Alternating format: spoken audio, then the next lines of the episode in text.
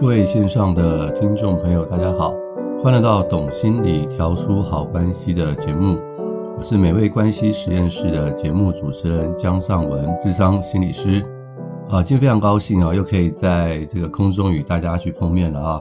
那上一集我们提到关于一些拖延的事情啊，那我们今天呢会根据上一集呢，呃，去多说一些如何去面对我们的拖延。很多人，假如你上网络啊，或者是你去看一些书籍的话，你就会发现呢，有一些面对拖延的方法啊。那我本身也去看过了一些这一类的方法。我个人是觉得啊，假如说这些方法啊对您有用的话，譬如说番茄管理法啦。或者是把目标拆成更小的目标，让自己有成就感啊，或者是找一个人陪你一起去面对啊。我觉得，假如这些方法是有用的话，那我就觉得那太好了。那就表示说，您可以找到一些方法去面对您的拖延。那这是太，那这真的是一件非常好的事情。那假如说哈，当你用了这些方法，你还是很难去面对你的拖延的话。那就表示您的拖延哈，可能就不是单纯的表面的行为，而是有很多内在的心理的议题了。所以，我们今天哈就要针对这些内在的心理议题啊，做更进一步的探讨。首先呢，很多的拖延者呢，他们有一个共同的一个状况，就是他们的客观时间和主观时间有很大的差距。什么叫做客观时间呢？客观时间就是指我们时钟上所走的时间呢。这每一个人一天都有二十四小时啊，这就是客观时间啊，是没有办法去更改的啊，不会因为你睡得比较时间比较长啊，那你的时间就会比较多或比较少，并不会。那主观时间呢，就是个人啊对这个时间的感觉啊，那这个感觉就有很大的差别喽啊，譬如说。像我啊，有时候啊，带我孩子去上课，我会觉得时间快来不及了，快一点，快一点，我们要出门了。可是孩子们觉得好像没有感觉，他们觉得没关系。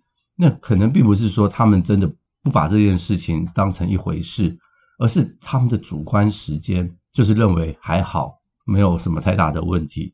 就他们的主观时间跟客观时间的差距，跟我对这件事情的看法的差距是有很大的差别的。所以哈，各个年龄层呢，他们可能对这个主观时间的感受是不一定是一样的哦。譬如说青少年哈，他们常常会做很多的呃幻想的事情。从成人的角度来看，他们可能常常在做一些浪费时间的事情。那原因是为什么？因为青少年呢，他们觉得青春无限呢，他们觉得他们的生命中未来还有很多的时间。他觉得现在做这些事情没有什么关系，反正我还有很多的未来可以活。所以主观上，他认为还有很多的时间，在我们的眼中，他可能常常在做一些啊浪费生命的一些事情啊。那其实像很多老年人，可能也有类似的状况哦。怎么说呢？啊，譬如说哈，哎我的父亲啊，已经年纪很大了，那我们怕他走路会跌倒，所以我们给了他一个拐杖。那拐杖都是很轻的一个拐杖啊，就可以避免他走路的时候不要跌倒。可是我的父亲从来都不用。我问他为什么你不用这个拐杖可以保护你自己呢？他说：“我用拐杖就代表我老了，我没有老。可是事实上，我父亲年纪已经很大了，所以你就可以看到哈，他的实实际的时间他已经老了，可是主观的时间他认为他自己不会老。也会有一些成年人呢，他们年纪可能已经到了中年了，他们应该为他们自己的生命负起责任。可是你会发现，他们常常也没有办法为他们的生命去负起太多的责任。为什么？”因为他也是不觉得自己会老，所以呢，他对未来也不会有什么太多的一些规划，甚至有些中年人呢，也不太愿意去做什么身体健康检查。为什么？因为他怕面对生病，面对生病，他就要面对他生命中的一些现实，他就会去拖延。所以许多人哈，他们之所以会拖延啊，可能跟过去的伤害是有关系的，他们没有办法去接受。他们应该要活在他们现在的年纪，他们仿佛呢停留在过去青少年的一个阶段，总是觉得自己的时间很多。那当人在主观上哈有这样的一个想法的时候，那他就可能倾向于拖延。所以很多这种拖延者呢，这种主观时间跟客观时间呢，其实有很大的一个差距啊。真正比较成熟的人呢，就是他们会有一个所谓的成熟的时间。什么叫做成熟的时间呢？就是他们能够将主观时间和客观时间呢放在一起，然后他们可以在这两种时间当中自由的穿梭啊。譬如说他们去度假，他们就可以好好的享受度假的时间啊。虽然度假可能只有两天，因为他好好的把握，他会觉得哇，这段度假的时间就仿佛一个星期一样。但是他又可以回到一个现实啊，知道说时间并没有那么多，那我们要把握当下的时间。所以，一个成熟的人哦，是能够在主观时间跟客观时间中去自由穿梭的。所以，这样才是一个好的一个状态。这大家都可以去好好的想一想。那真正要面对拖延的话，呃，在我们这个节目里面，我可能不会去教大家一些呃如何面对拖延的方法。我们要面对的是内心的议题。很多的研究呢，都告诉我们说，其实面对拖延，不是面对表面拖延的行为。其实是面对心中的恐惧，心中的恐惧会让我们裹足不前、犹豫，没有办法做决定，没有办法产生行动。所以这些恐惧呢，会影响我们大脑执行的一个功能。所以，我们今天要谈一谈所谓的恐惧要怎么去面对。所以，与其说面对拖延，倒不如说是要面对心中的恐惧。我们可能要先了解哈，我们的恐惧是从哪里来的哈。中国人有一句古话啊，说一朝被蛇咬，十年怕井绳啊，或者是讲到什么杯弓蛇影这样的一个成语哈，其实是真的。我自己就有很多这样的一种经验哈。呃，我曾经呢去看过一个恐怖的电影，那这个电影呢里面有个情节让我十分的恐惧跟害怕，是发生在电梯里面，而且呢是发生在什么时候？是晚上的电梯。就是一个人的时候发生的事情，所以那个电影对我印象实在太为深刻了，我很难去抹灭这种恐怖的记忆。所以每一次哈，只要在晚上我一个人搭电梯的时候，我那个恐惧感就会油然而生。所以有时候我晚上搭电梯，我就在那边等，等到那个电梯里面有别人的时候，我才会搭下去。我自己也觉得很奇怪啊，这都是已经是过去的事情。可是问题是，那个恐惧的记忆和感觉呢？就会回来哈。那像我刚刚讲这个例子，是我可以知道是什么原因啊。可是事实上，我们人很多的恐惧都是跟童年的经验有关，它已经成了我们的内隐记忆。你也说不出来，你也说不准到底这个恐惧是从哪里来。但是我就是害怕，所以这种内心的恐惧哈，它已经存在我们的这种杏仁核当中。我们可能很难的真正的去忘掉它。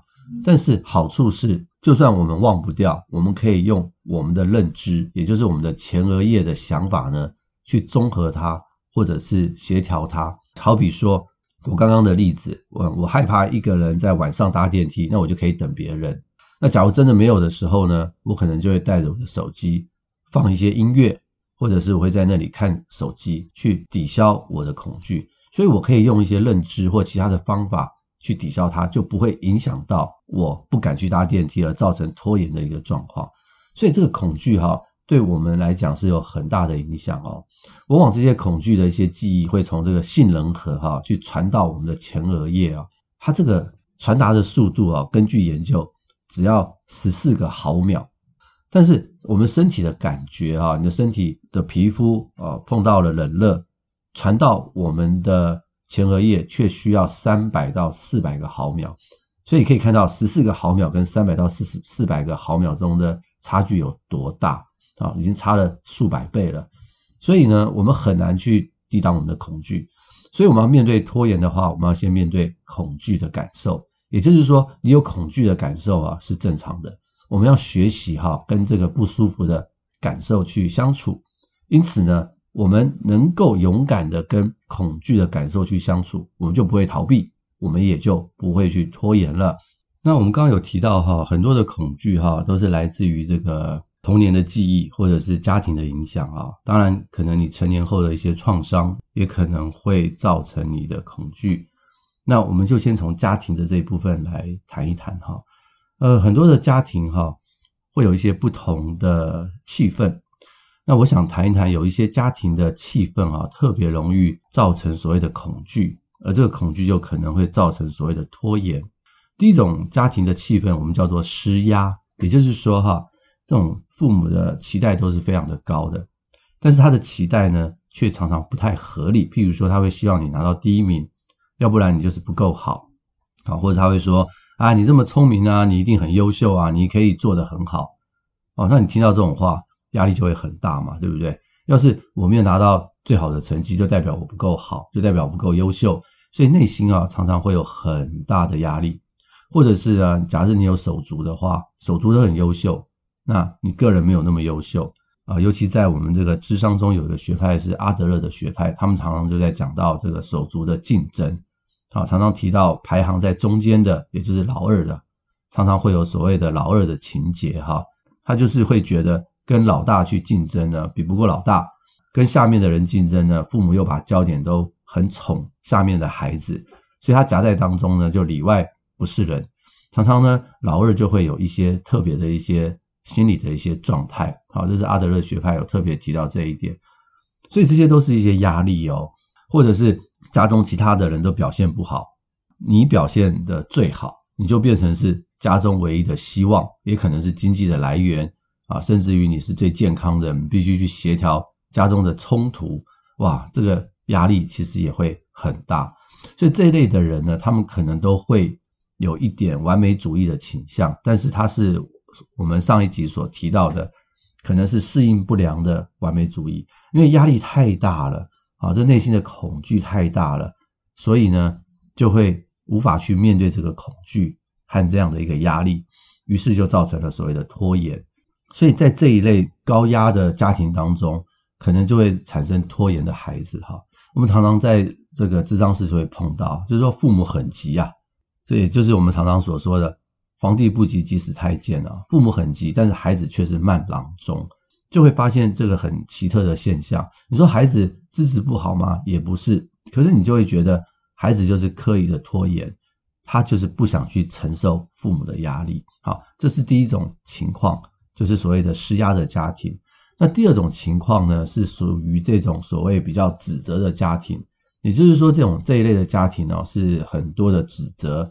当孩子表现好的时候，父母不一定会鼓励他，所以长期以来呢，就会让这个孩子对自己的信心不足。因此，他对自己信心不足的时候，他面对挑战的时候，常常会觉得我做不来，我没有办法做到啊，我我是注定是一个失败者。也就是我们上一集所提的，有一些人是所谓的害怕成功者，在他的心里面，他根本就觉得他是做不到的。既然做不到的话，他就会用拖延的方式去呈现他做不到、表现不好的状态。他可能很难去跟人家说：“我是个笨蛋啊，我是个失败者啊，我做不到。”可能跟亲近的人会吐露这样的心声，在外面的话他不会，所以他就会觉得我做不来。尽管他表现得很优秀，他还是会用拖延呢来逃避这样的一个状况。所以这是在一种比较指责的家庭中长大。他比较没有信心，就会变成这个样子。那我曾经就有一个模拟的个案哈，那基本上他大概就是类似的一个情况啊。他觉得他自己不配拥有一个爱情，那他人长得很漂亮，工作也很好，所以呢，他每一次有人追求他的时候啊，他会同意跟那个人交往。可是呢，因为他的内心啊，会觉得他不配，他自我价值比较低，拥有这样的一个爱情，所以。他跟那个人约的时候，他总是会怎么样？故意迟到。他也不知道为什么，他就是会故意迟到。他呈现的状态就是出门会拖拖拉拉啊。那他当然有理由啊，我要化妆啦，啊，我要找一件漂亮穿的衣服啊。所以他每次弄一弄都会迟到个一个小时。刚开始这个男生可能还可以容忍吧，但是交往以后每一次都这个样子的话，那最后这个男生就离他而去了。所以他每次就很伤心啊，跑来跟我咨商的时候就说：“你看我的感情又没了。”其实归根究底哈，就是因为他自己觉得自己不配得到这样的感情，他用拖延迟到的方式呢来表示。那当然，你久而久之你就知道了，他的爱情注定会在交往的过程中失败。所以我们谈到他的家庭的时候，才知道说啊，他的家庭是那种超级指责的家庭，让他自我价值受损。所以，我们从自我价值重新去谈起，诶，慢慢的，他也能够知道说，他可以拥有一个美好的爱情，他开始反而对爱情很积极，那些迟到拖延的状况也就消失了。所以有时候哈，我们还是要回到自己内心的那种恐惧去面对啊。那另外一类的家庭呢，就是父母是那种控制型的家庭，那什么事情都帮孩子做得好好的，基本上哈是限制孩子的自由。孩子呢，在这种家庭中长大，看起来表面上没有什么不好，那成绩可能也很优秀，尤其是在小学阶段。可是呢，孩子长大以后就会发现，他没有办法好好的发展他自己，甚至呢，他也不知道该怎么样发展他自己，也就是一个比较没有想法的一个孩子。所以这样的孩子呢，长大以后，他可能会用拖延来做抗议，也就是说，你要我做这个，我不想做。他就会用拖延来做这种所谓无言的抗议，来想来证明是我是我，你是你。但是这种哈证明自我存在的方式啊，其实呢对关系来讲是一个很大的伤害。那其实对自己来讲伤害更大，因为拖延所导致的不良结果会发生在谁的身上？不会发生在父母的身上，反而是发生在自己的身上。我们在智商室里面啊，常常会碰到这样的例子啊。就是你不太知道为什么他要拖延，只是他只是想为了证明他自己。我自己以前就有类似的一个一个状况啊，不过好在我都能够顺利的过关啊。事后想起来还发现说啊，那真的是我运气够好，否则呢，假如哪一次运气不好的话，那我可能就面对到一个极大的一个代价。在这种比较高度掌控的家庭的气氛中长大的孩子哈，往往会用拖延来抗议父母的掌控。那另外两种呢，就是我们讲到跟依附关系有关，也就是说，有些家庭呢是关系是非常的亲密，在这个家庭中呢是没有自己的啊，家人呢就好像一个人一样，彼此牵动的彼此，牵一发而动全身呐。所以在这种家庭中呢，没有自己的人呢，常常是会被要求做很多的事情，心中呢其实不想要答应，可是表面上确实不能，因为会有很多。家庭施压的一种状况发生，于是呢，他们常常就会用拖延来回避这种所谓严密关系的一种要求，因为他们说不出口，他就只能用行为来说明他内心想要说的一些东西。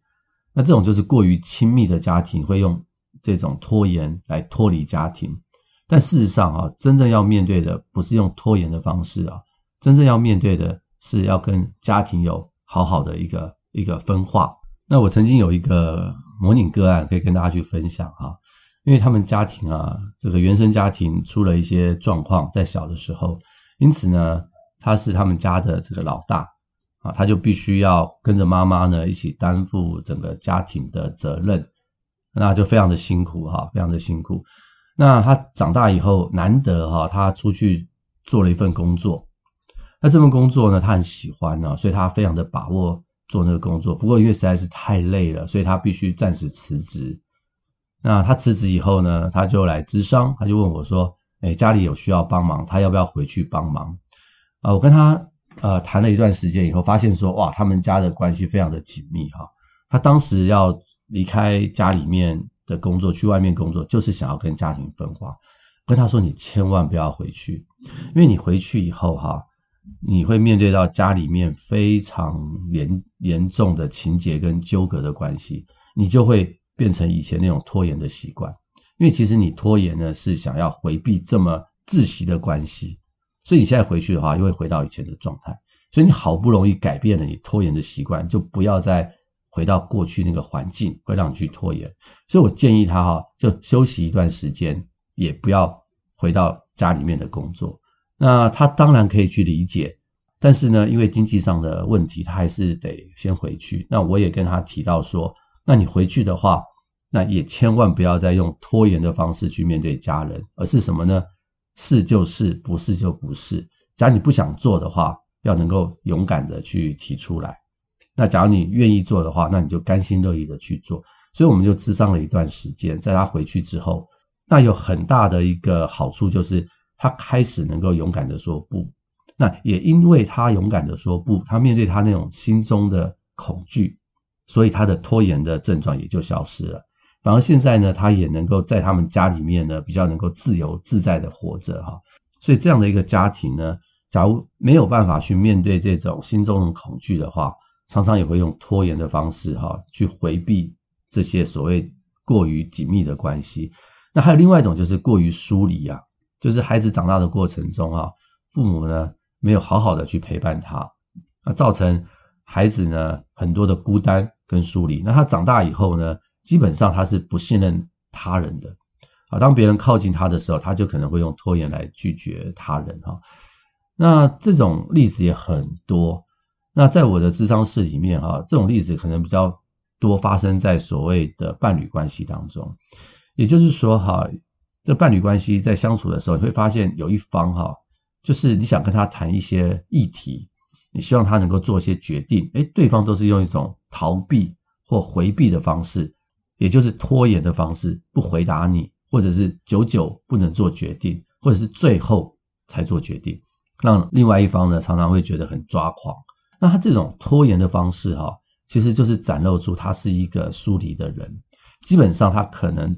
跟人的关系里面本来就是充满着不信任和孤单，所以他可能也会想用这样的一个方式呢，去测试你对他的爱和关心是不是能够去容忍他是一个这样的人。所以他这样的一种拖延的战术啊，往往会导致关系中很多的冲突，很多的无奈。假如你发现啊，自己常常在没有办法做决定，尤其是在跟人的关系当中，你无法。跟人靠近的话啊，那有可能你会用拖延的方式，会让这个关系呢处在一种很紧张的状态。这时候我们就可以去想一想，到底我的生命中是发生了一些什么样的事情？以以上是一些家庭里面可能会造成一些拖延的一些状态。那事实上，我相信啊，在我的智商经验当中，很多人所谓拖延的这个原因呢，也都是来自于此。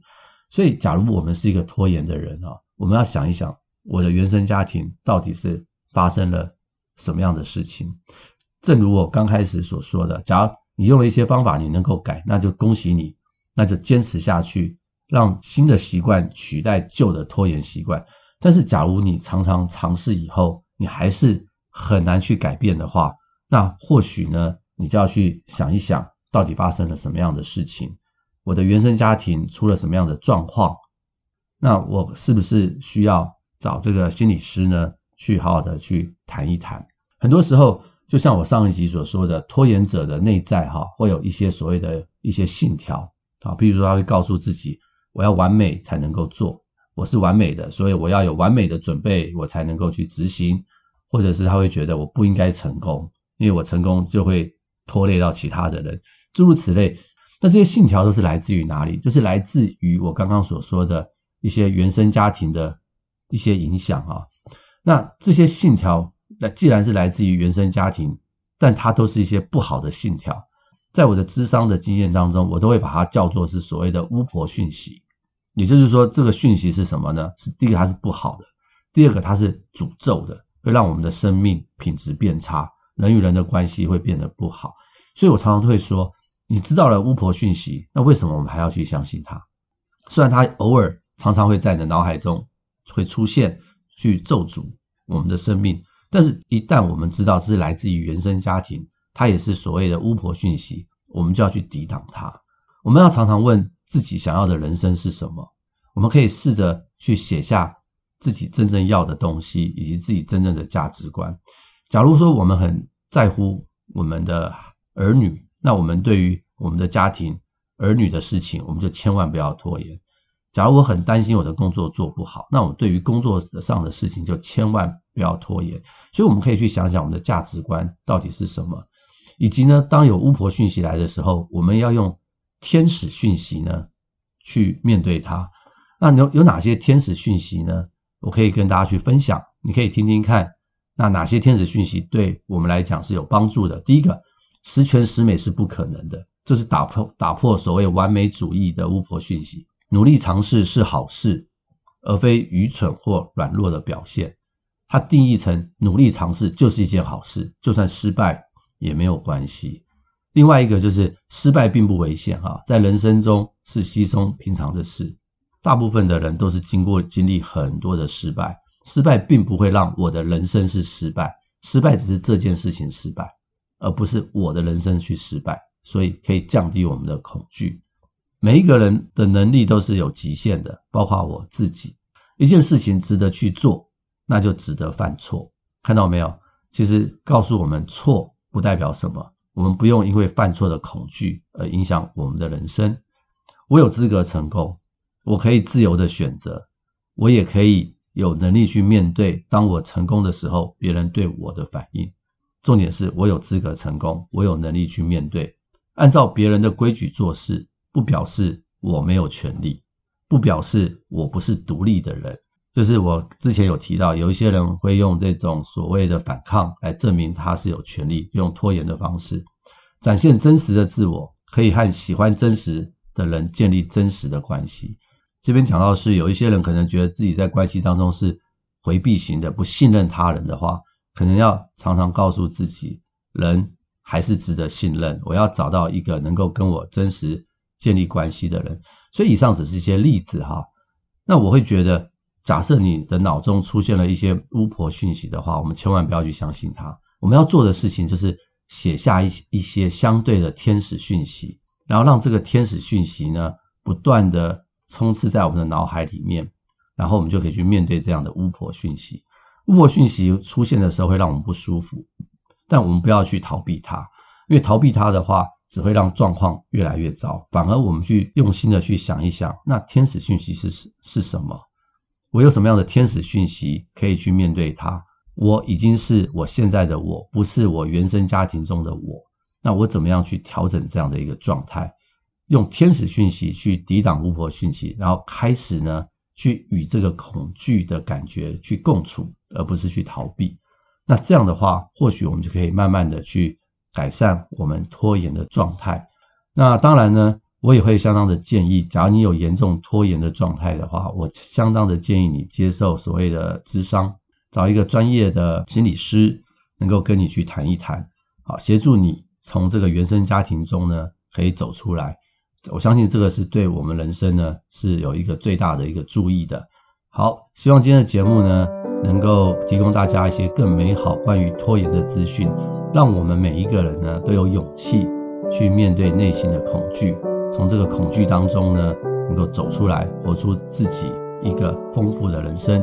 欢迎您继续收听、订阅，以及帮我们把这么样的一个好声音呢，分享给更多的人。那我们下回空中见，谢谢。